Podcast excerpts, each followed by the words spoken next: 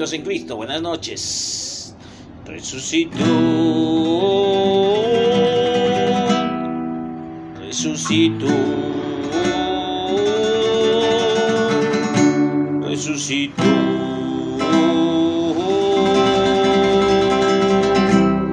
Aleluya. El león de la tribu de Judá Jesús venció cadenas y nos liberó. Él es nuestra antorcha de victoria, nuestra fortaleza en tiempo de flaqueza, una torre en tiempo de guerra. Oh, la esperanza de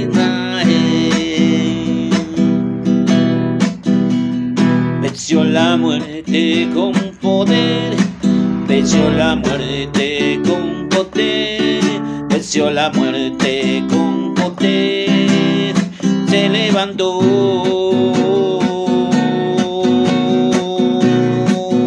El león de la tribu de Judá, Jesús venció las cadenas y nos liberó. Él es nuestra antorcha de victoria.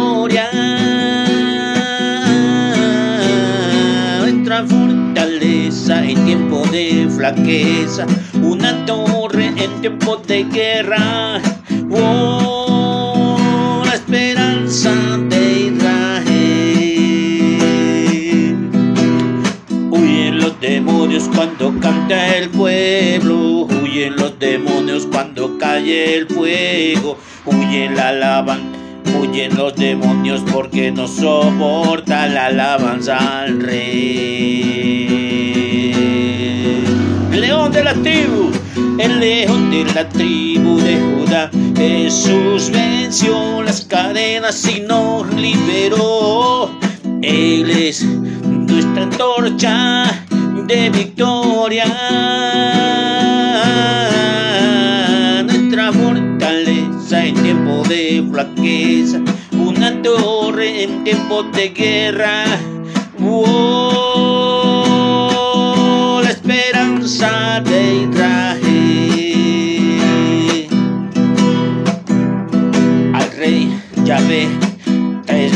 Santo al rey Yahvé, tres veces santo, vida y to y alabanza es para el rey.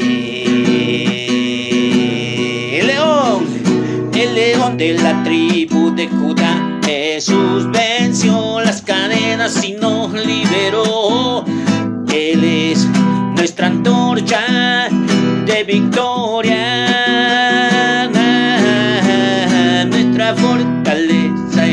de flaqueza, una torre en tiempo de guerra. Oh, la esperanza de Israel. Oh, la esperanza de Israel.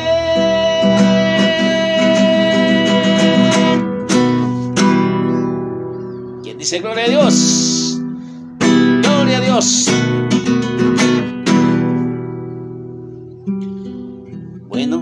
Ese mismo tono vamos a ponernos en presencia del Señor.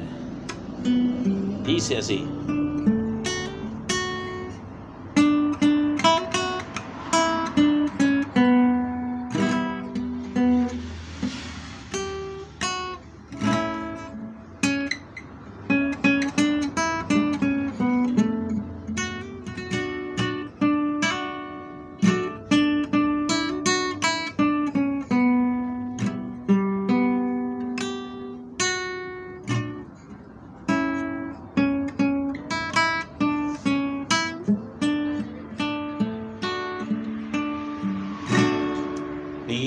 Pensamiento eres tú,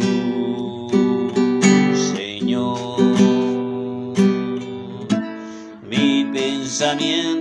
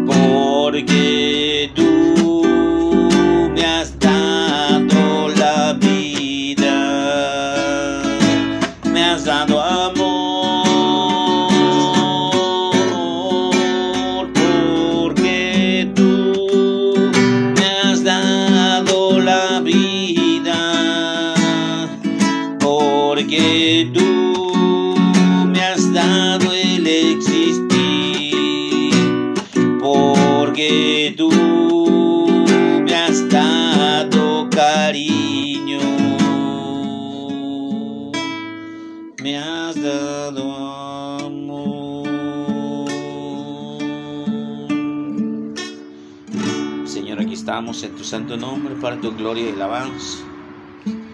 Tú sabes las situaciones que vivimos, tú sabes la gran necesidad que hay en el ser humano de tu presencia. Quizás, Señor, estoy hablando como una voz que clama en el desierto. Y sin embargo, Señor, me es suficiente saber que me escuchas. Pero estamos, Señor, en frecuencia. Y aunque sea por medio de mensaje, está llegando tu palabra. Pero ya sabemos que pocos son los que escuchan tu voz.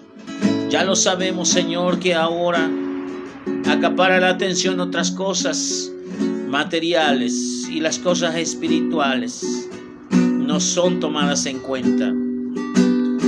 Hoy, Señor, nos dejamos llevar por el materialismo, Señor. Me acuso también por las tentaciones y las emociones que botan a flor de, piel, pero se nos olvida que el amor auténtico y verdadero sale de ti, Señor. Ese agape, ese amor puro, celestial y divino que desciende a través de tu Hijo amado y del Espíritu Santo. Gracias, Señor, porque nos sentimos empapados, los que estamos escuchando, los que estamos aquí reunidos en tu santo nombre, Señor.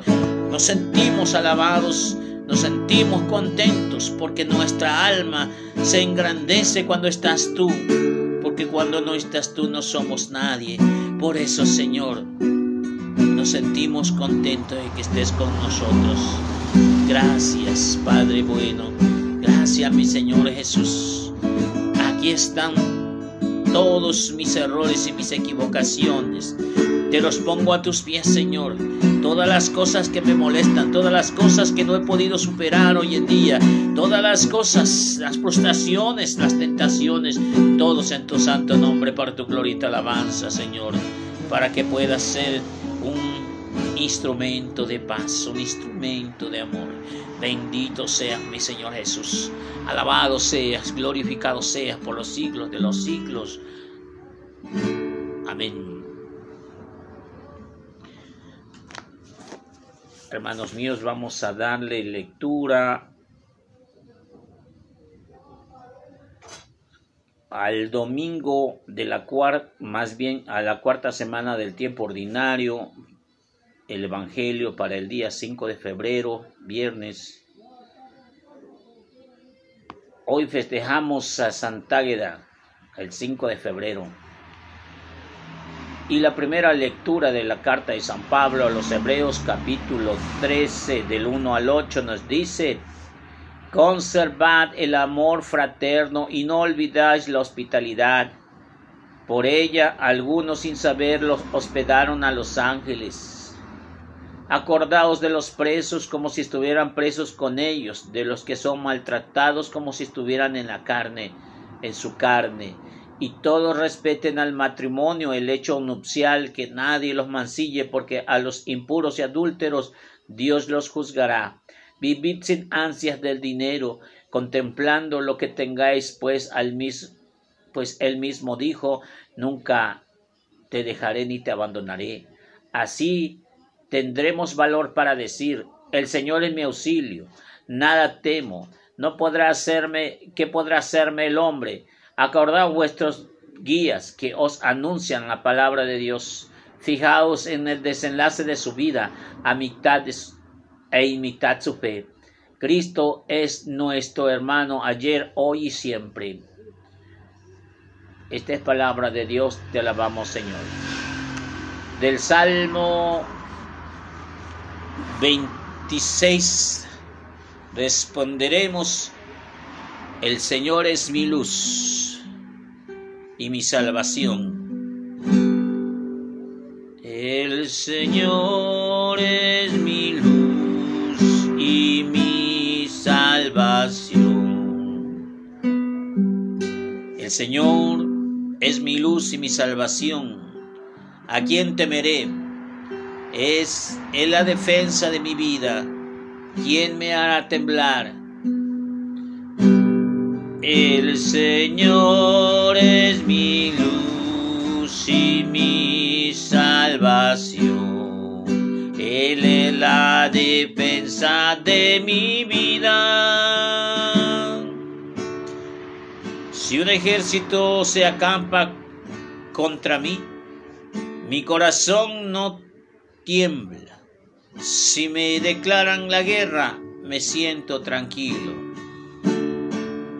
El Señor es mi luz y mi salvación. Él es la defensa de mi vida. Si un ejército acampa contra mí, mi corazón no tiembla él me protegerá en su tienda el día del peligro. Me esconderá en, en lo escondido de su morada y alzará sobre, me alzará sobre una roca. Todos. El Señor es mi luz y mi salvación. Él es la defensa de mi vida. Rostro buscaré, Señor, y no me escondas tu rostro, que tú eres mi auxilio y no me deseches. El Señor es mi luz y mi salvación. Él es la defensa de mi vida.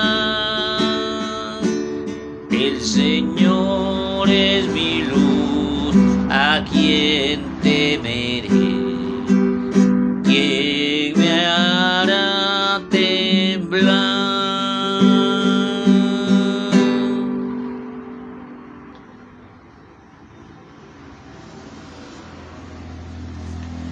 del Evangelio, el Evangelio, el Santo Evangelio según San Marcos, capítulo 6, versos del 14 al 26. En aquel tiempo, como la fama de Jesús se había extendido, el rey de Herodes oyó hablar sobre él. Unos decían, Juan el Bautista ha resucitado entre los muertos y por eso las fuerzas milagrosas actúan en él. Otros decían, es Elías. Otros, es un profeta como los antiguos Herodes, como los antiguos. Herodes al oírlo decía, es Juan, a quien yo decapité y que ha resucitado. Y es que Herodes había mandado prender a Juan y lo había metido en la cárcel encadenado. El motivo era de que Herodes se había casado con Herodías, la mujer de su hermano Filipo, y Juan le decía que no era ilícito tener una mujer de su hermano. Herodías aborrecía a Juan y quería matarlo, pero no podía porque Herodes respetaba a Juan. Sabiendo que era un hombre justo y santo y le defendía, al escucharlo que estaba muy perplejo, aunque lo oía con gusto. En ocasiones llegó la ocasión llegó cuando Herodes en su cumpleaños dio un banquete a sus magnates, a sus oficiales y a la gente principal de Galilea. La hija de Herodías entró y alzó y danzó con gusto mucho a Herodes y gustó mucho a Herodes a los invitados y el rey le dijo a la joven pídeme lo que quieras que te lo daré y le juró te daré lo que me pidas, aunque sea la mitad de mi reino. Ella salió a preguntarle a su madre, ¿qué le pido? La madre le contestó, la cabeza de Juan el Bautista. Entró ella enseguida a toda prisa, se acercó el rey y pidió, quiero ahora mismo me des una bandeja a la cabeza de Juan el Bautista. El rey se puso muy triste, pero por juramento y los eh, convidados no quiso desairarla. Enseguida los mandó unos a su guardia que trajesen la cabeza de Juan y fue lo decapitó en la cárcel. Trajo la cabeza en una bandeja y lo entregó a un joven, a la joven, y la joven se la entregó a su madre. Y al enterarse sus discípulos fueron a recoger el cadáver y lo pusieron en el sepulcro. Esta es palabra del Señor. Gloria a ti, Señor Jesús.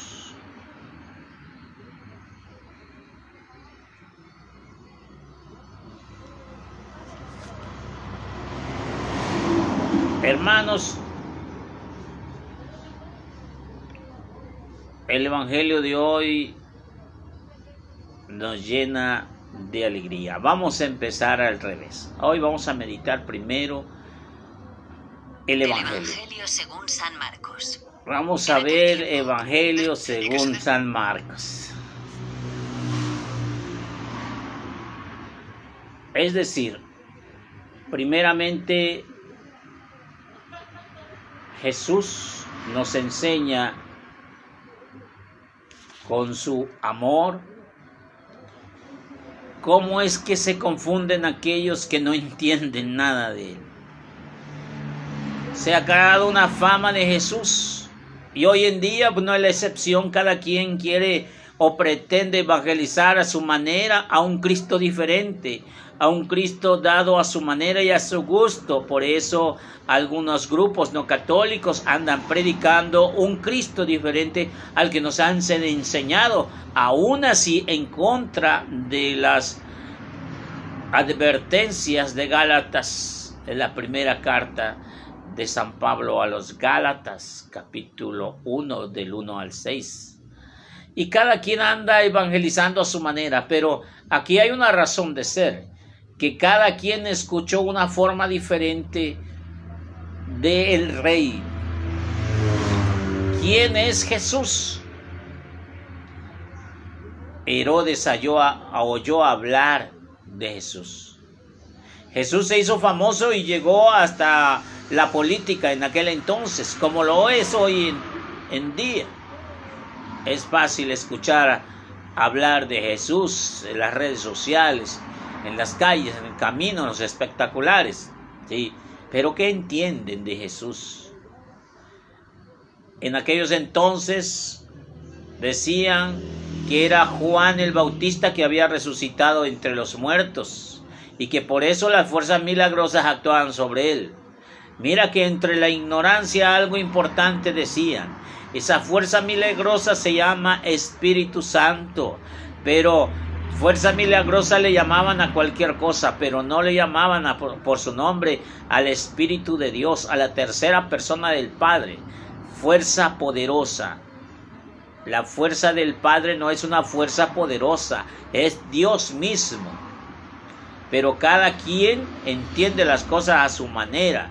Hay otros que decían es Elías Elías que habría que venir, que había que regresar, según las leyes del Antiguo Testamento. Una de las grandes profecías es que Elías tenía que regresar porque así como Moisés, que era el gran libertador, Elías es el gran profeta.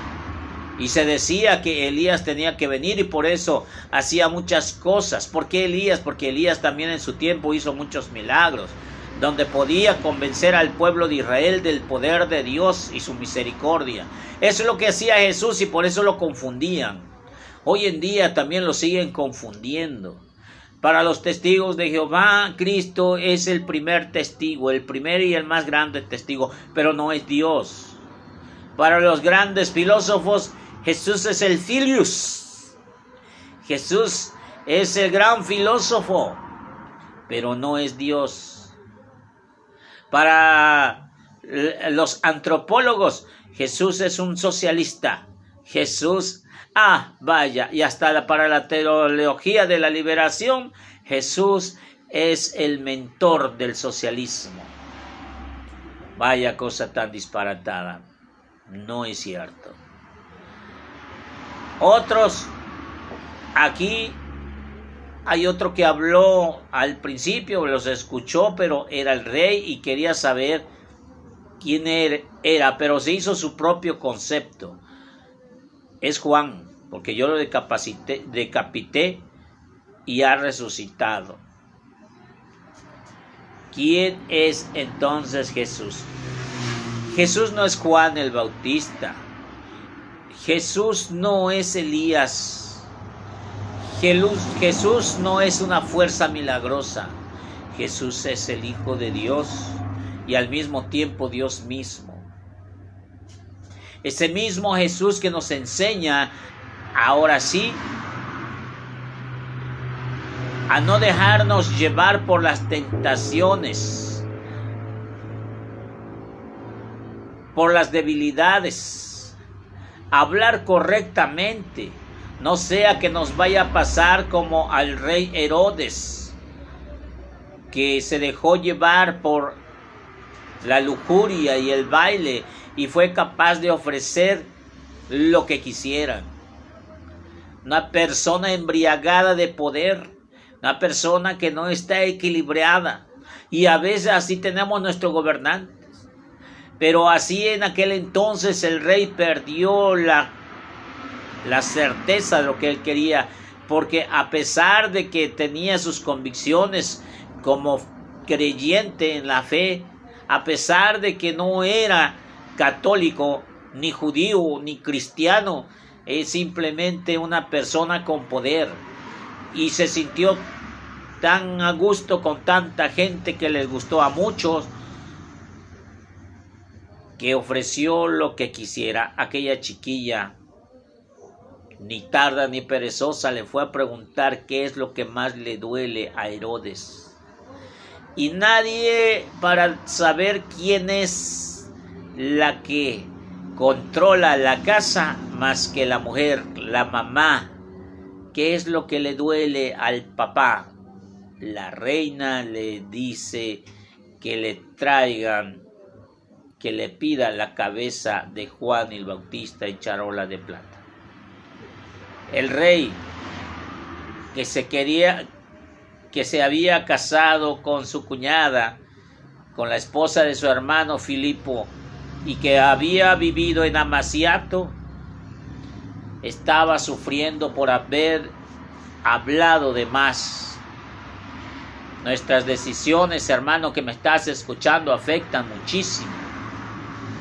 A veces hieren a los demás, sobre todo si estás embriagado de lujuria, si estás embriagado de dolor, de angustia, de tristeza, de remordimiento, va a afectar a los demás que en este caso murió un inocente.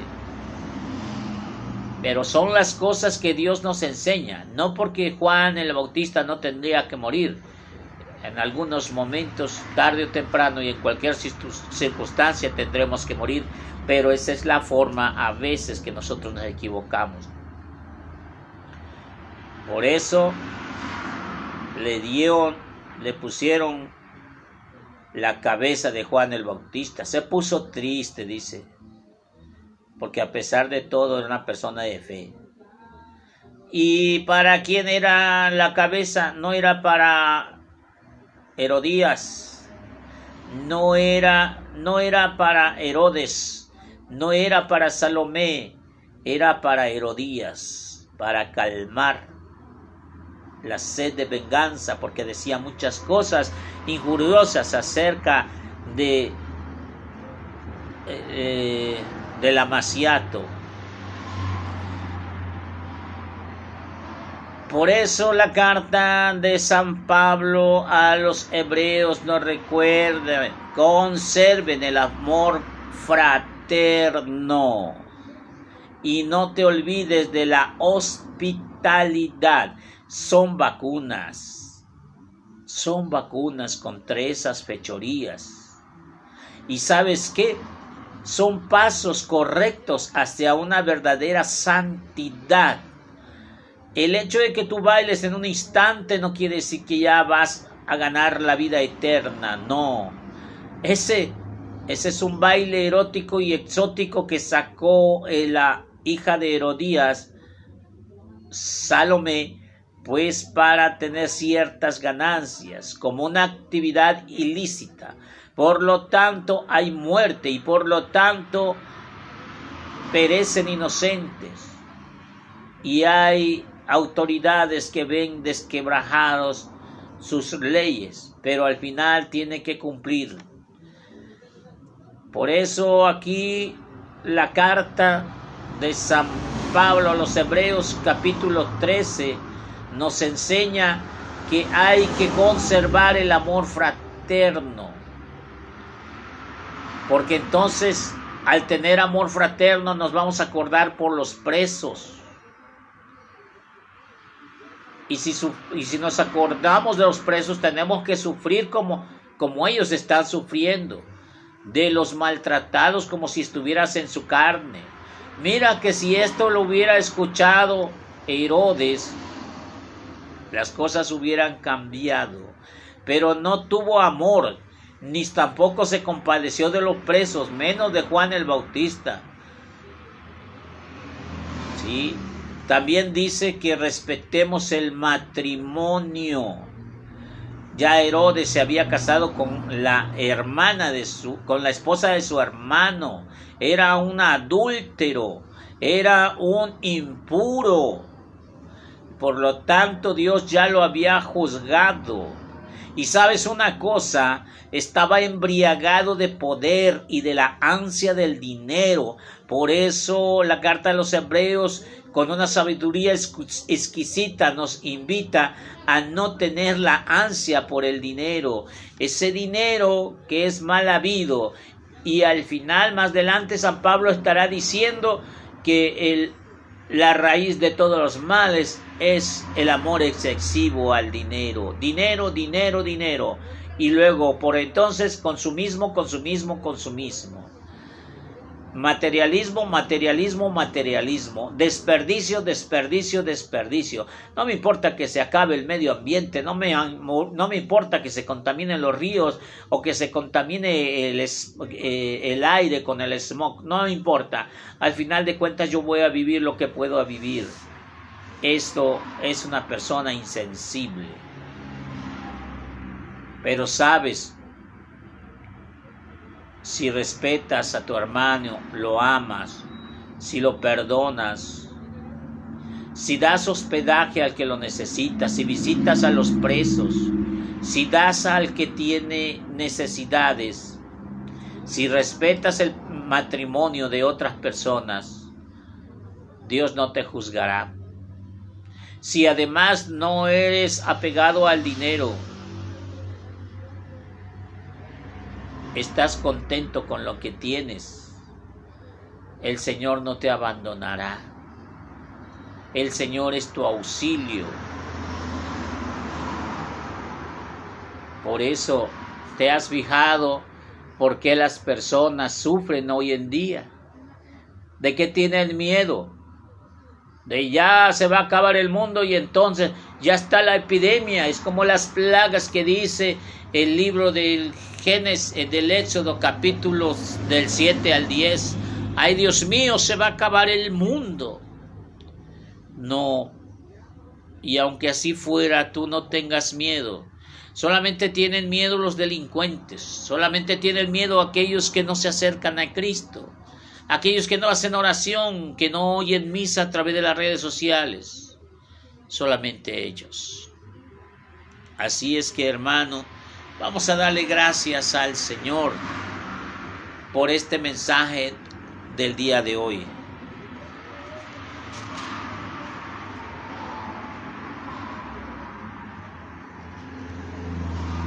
Dice así. Escucha este canto. Señor Señor, eres grande,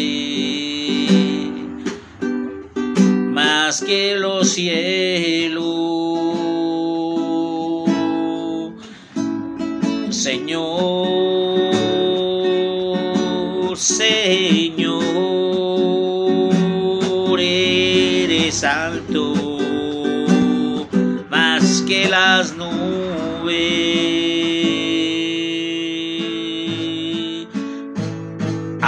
Los cielos no pueden sostenerte,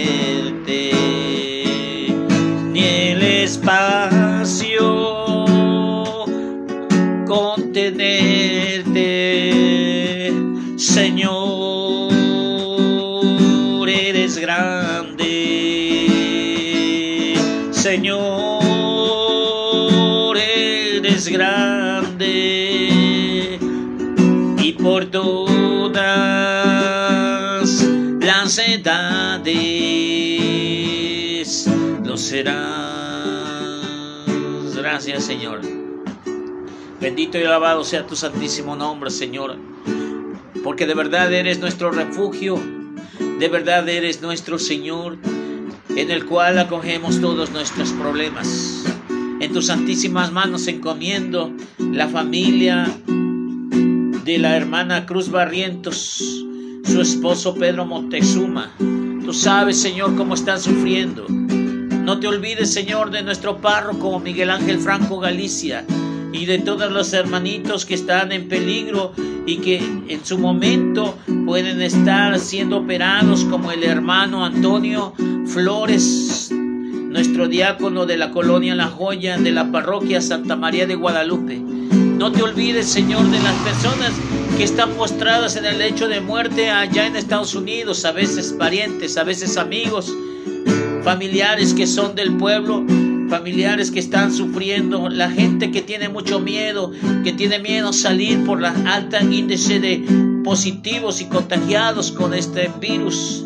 Yo te pido, Señor, no nos abandones, pues que sea tu refugio, tu amor, tu, abrazo, tu llaga, Señor, escóndeme en tus llagas. Quédate conmigo, Señor, y con todos los que están escuchando este audio, con todos nuestros hermanitos. Dale fuerza, Señor, a nuestros párrocos que con fortaleza todos los días se levantan a celebrar y anunciar tu muerte, tu gloria y tu alabanza a, a través de la Sagrada Eucaristía.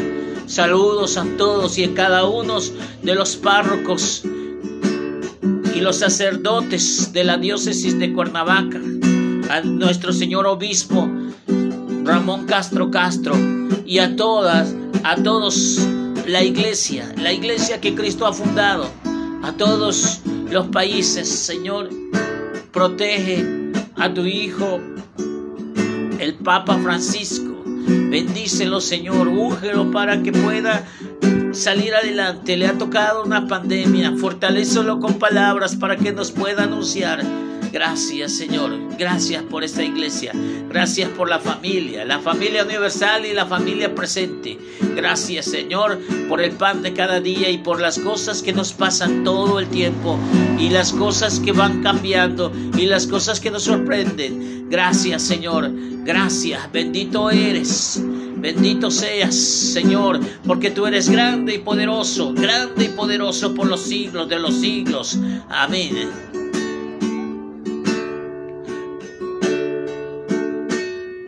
Aún los cielos no pueden sostenerte, ni el espacio contenerte, Señor